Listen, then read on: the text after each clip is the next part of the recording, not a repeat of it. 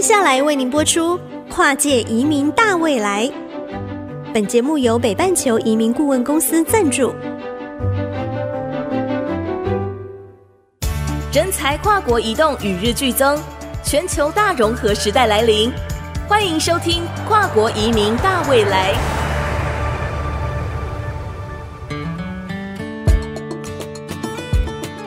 Hello，大家好，欢迎来到 IC 之音跨界移民大未来节目，我是常杰。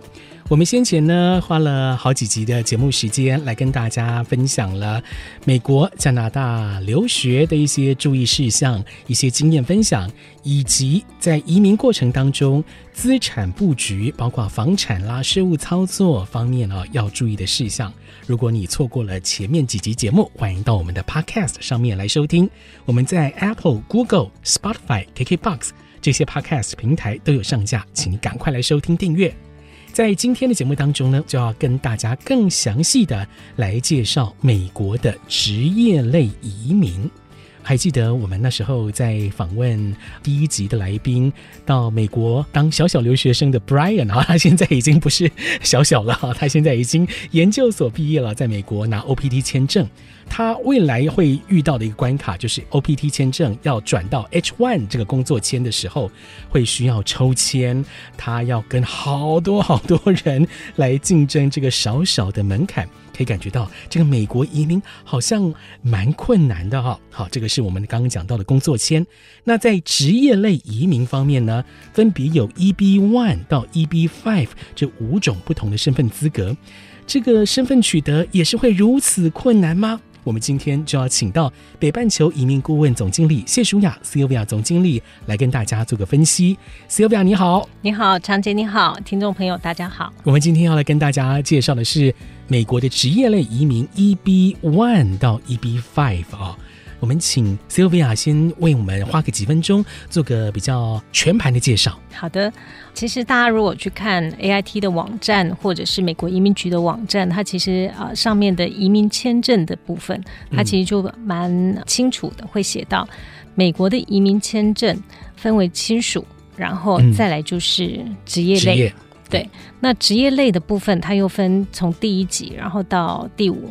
Employment base 第一类、第二类、第三类、第四类、第五类，这就是我们一般讲的 EB one 到 EB 五。那 EB one 第一类的部分，它属于杰出人士，比如说杰出人士，对，杰出人士，顾名思义就是如果你有国际性的表现。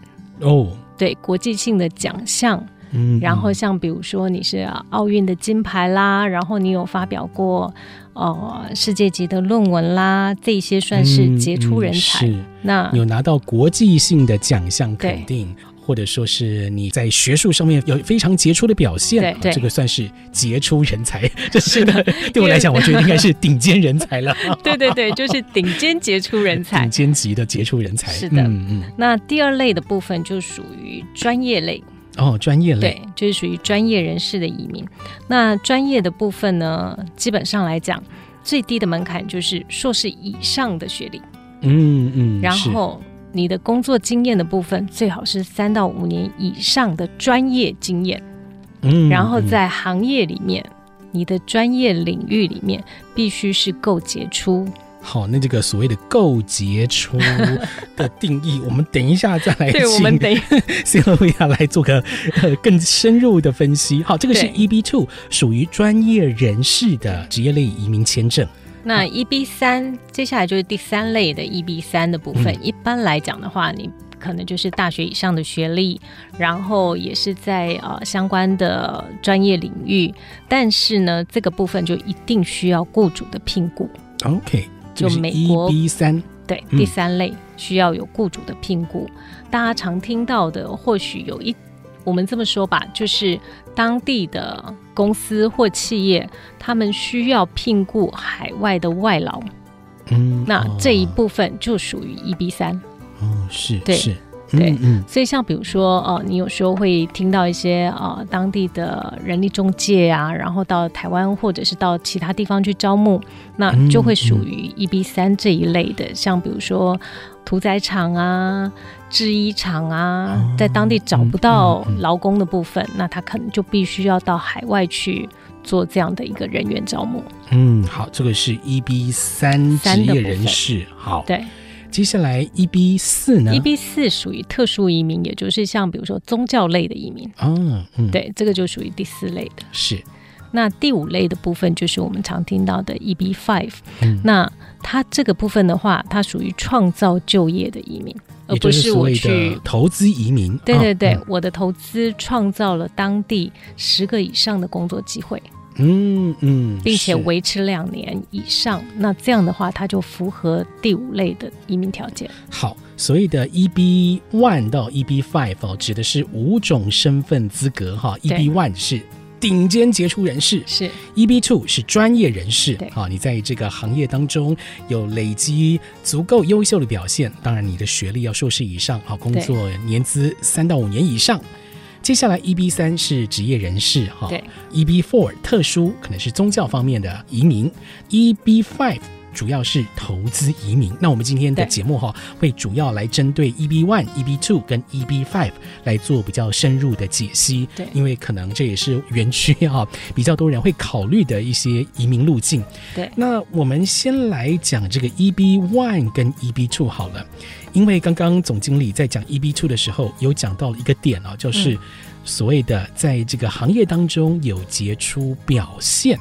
同样，EB One 也是要求有在这个领域更顶尖的表现。那这个所谓的杰出或顶尖是如何去定义呢？它应该也很难说明文规定说是一定要获得哪一些奖项吧？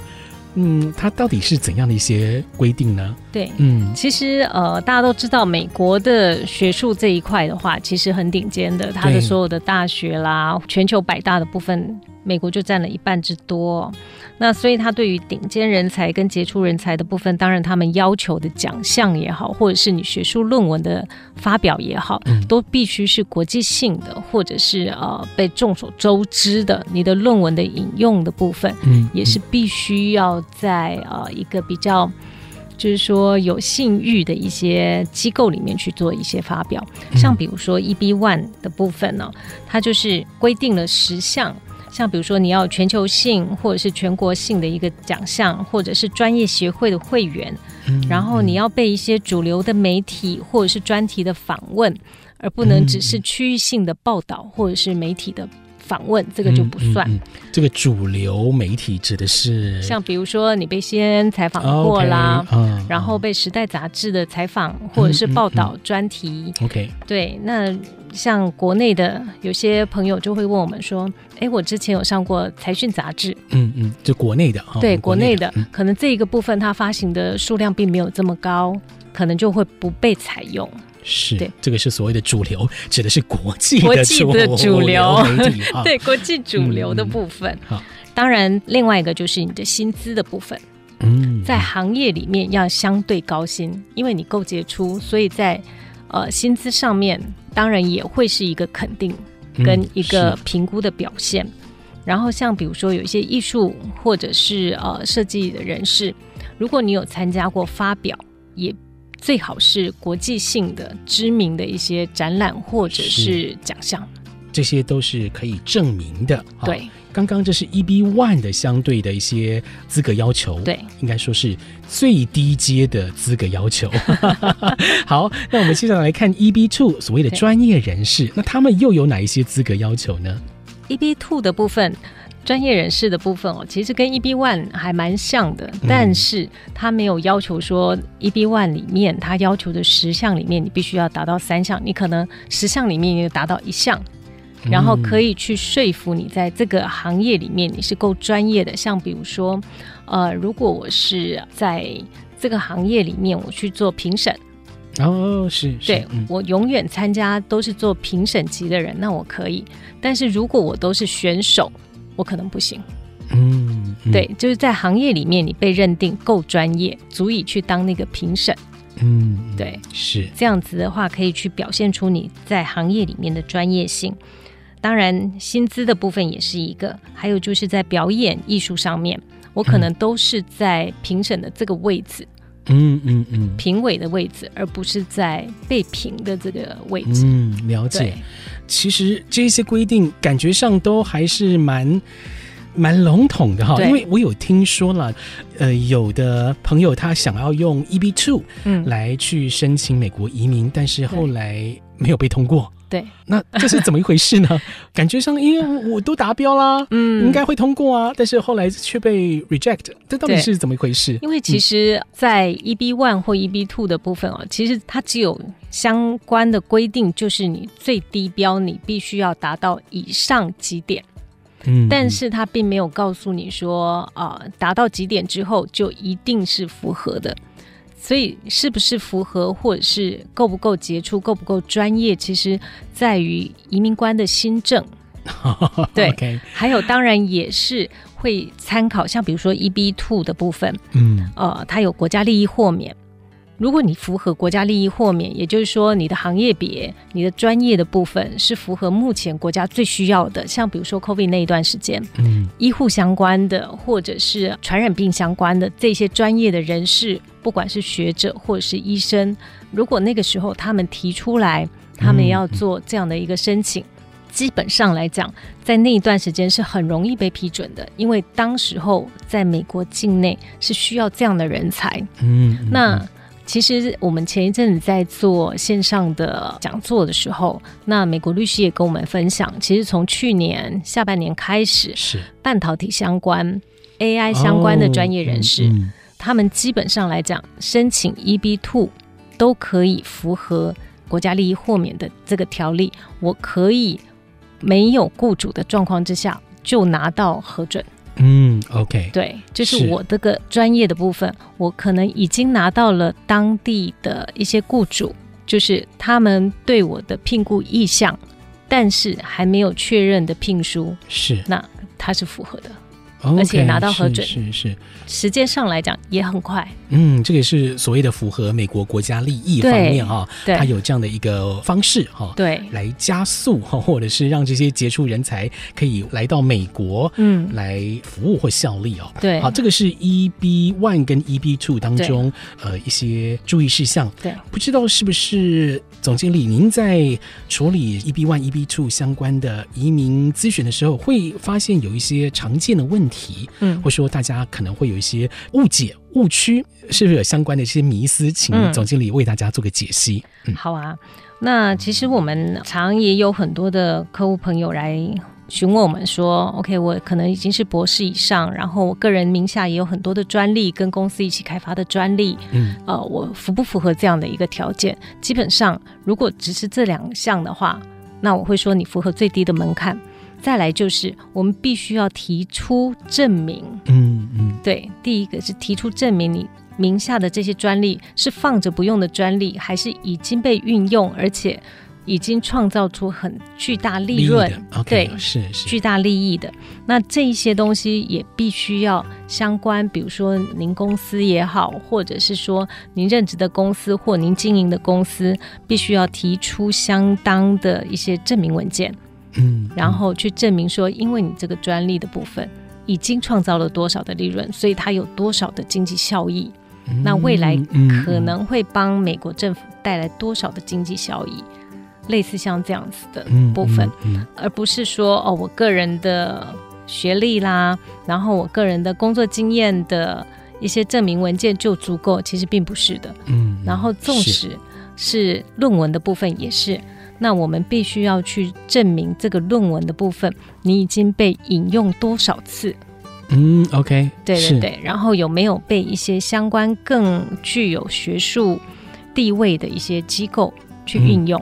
嗯，嗯对对对，了解了哈，这些都是所谓的最低门槛。对，建议申请者在提出相关的申请的时候，还是要把我们刚刚所说的这一些更细致的对呃可以证明的文件资料都附上去啊，对这样才能够提高申请成功的机会。所以整个嗯的、呃申请的准备工作，可能相对的时间会拉的稍微更长一点。哦，嗯对对对，所以可能半年左右会是一个基本的一个时间了。好，这个是申请 EB one、EB two 应该要注意的事项。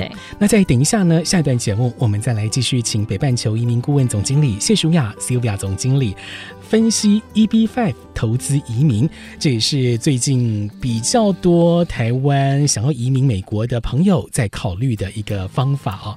究竟 EB5 每年的配额数量有多少呢？还有，嗯，关于投资移民是不是有常见的观念错误呢？我们在下一段节目就继续请 Sylvia 总经理来跟大家做分享。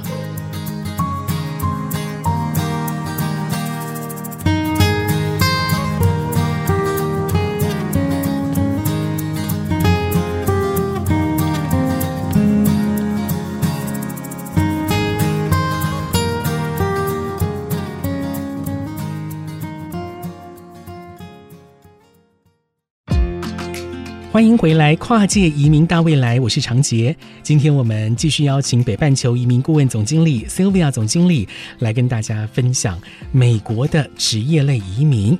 我们刚刚讲到了美国职业类移民当中的 EB One、EB Two，在申请的时候啊，要注意的事项，通常在准备相关的资料文件啊，呃，会花比较多的时间来进行整理啊，可能最少要花到半年以上的时间。我们接下来要讲到的是 EB5 投资移民。近年呢，美国也是针对 EB5 投资移民相关规定有一些修改哈。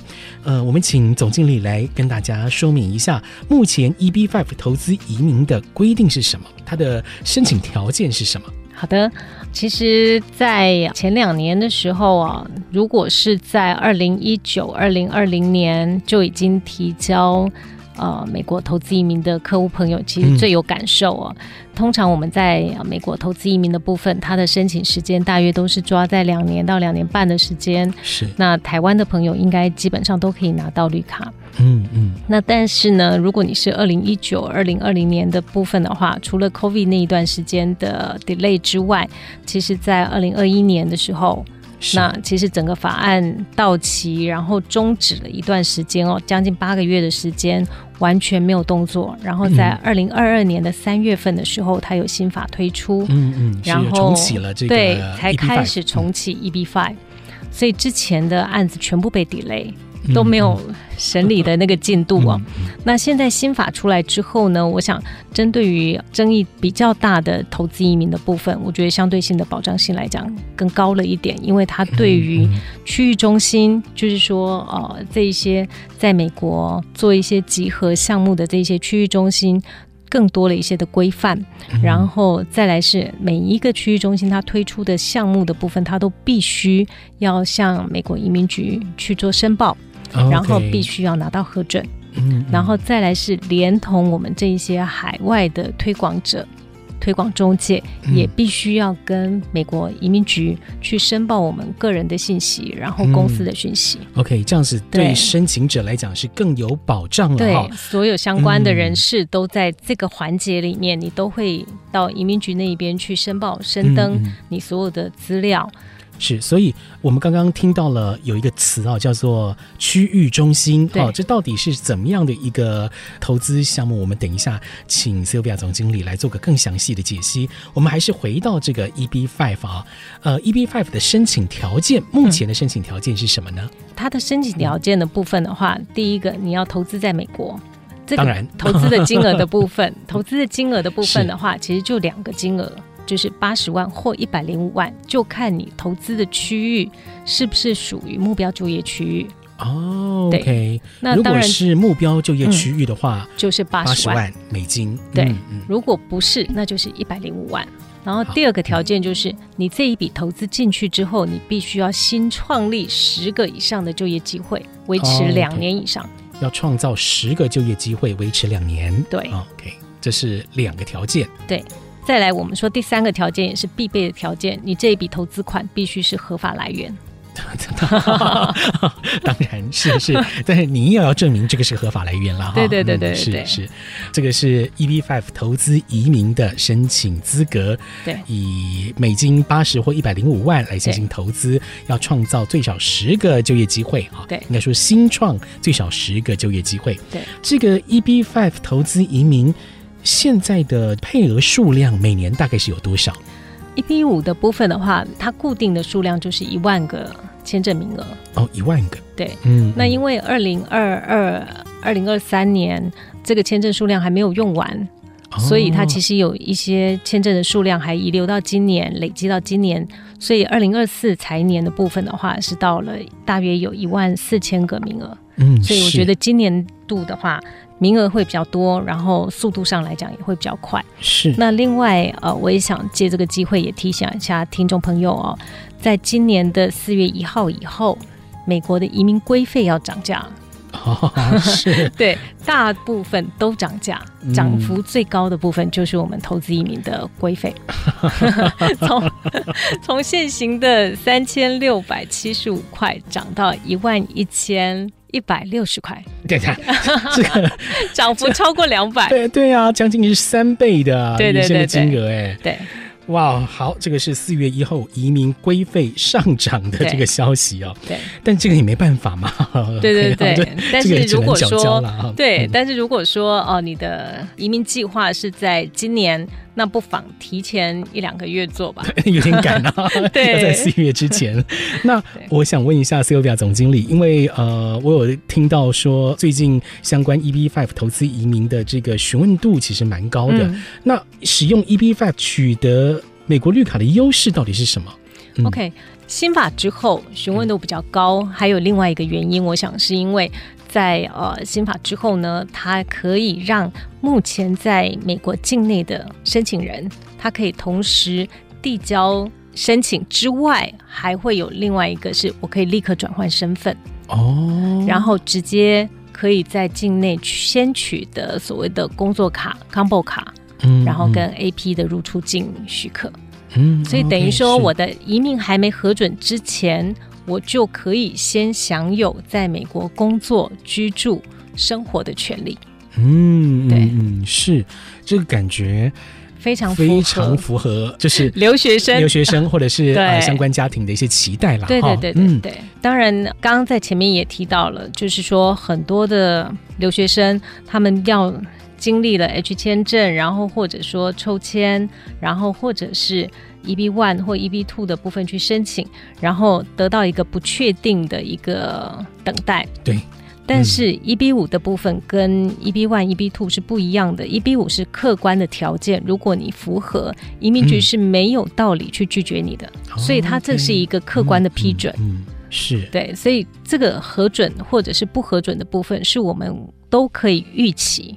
嗯，而且可以掌握的。是好，这也是算是 EB5 的一个优势了对，可以掌握的程度非常高哈。对，关于这个 EB5 投资移民，是不是也有一些常见的误解啊？嗯，EB5 的投资移民的部分哦，其实我想客户朋友其实最担心的部分跟。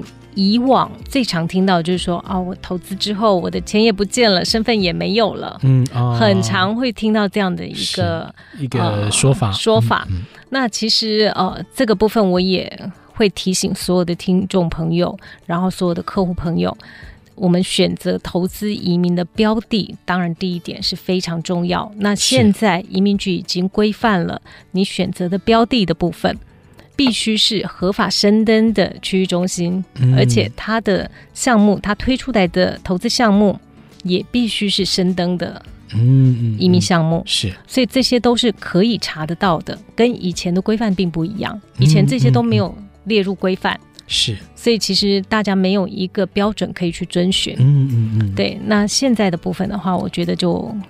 风险度来讲，可能更少一点。是，您刚刚讲到区域中心嘛，对这是一种集合型的投资项目。对，这个区域中心到底是怎么样的一个情况？还有，因为这个毕竟投资嘛，投资有赚有赔，对对对，这句话我们都听过。对，那您建议 EB Five 投资人要怎么选择区域中心，免得他的资产缩水呢？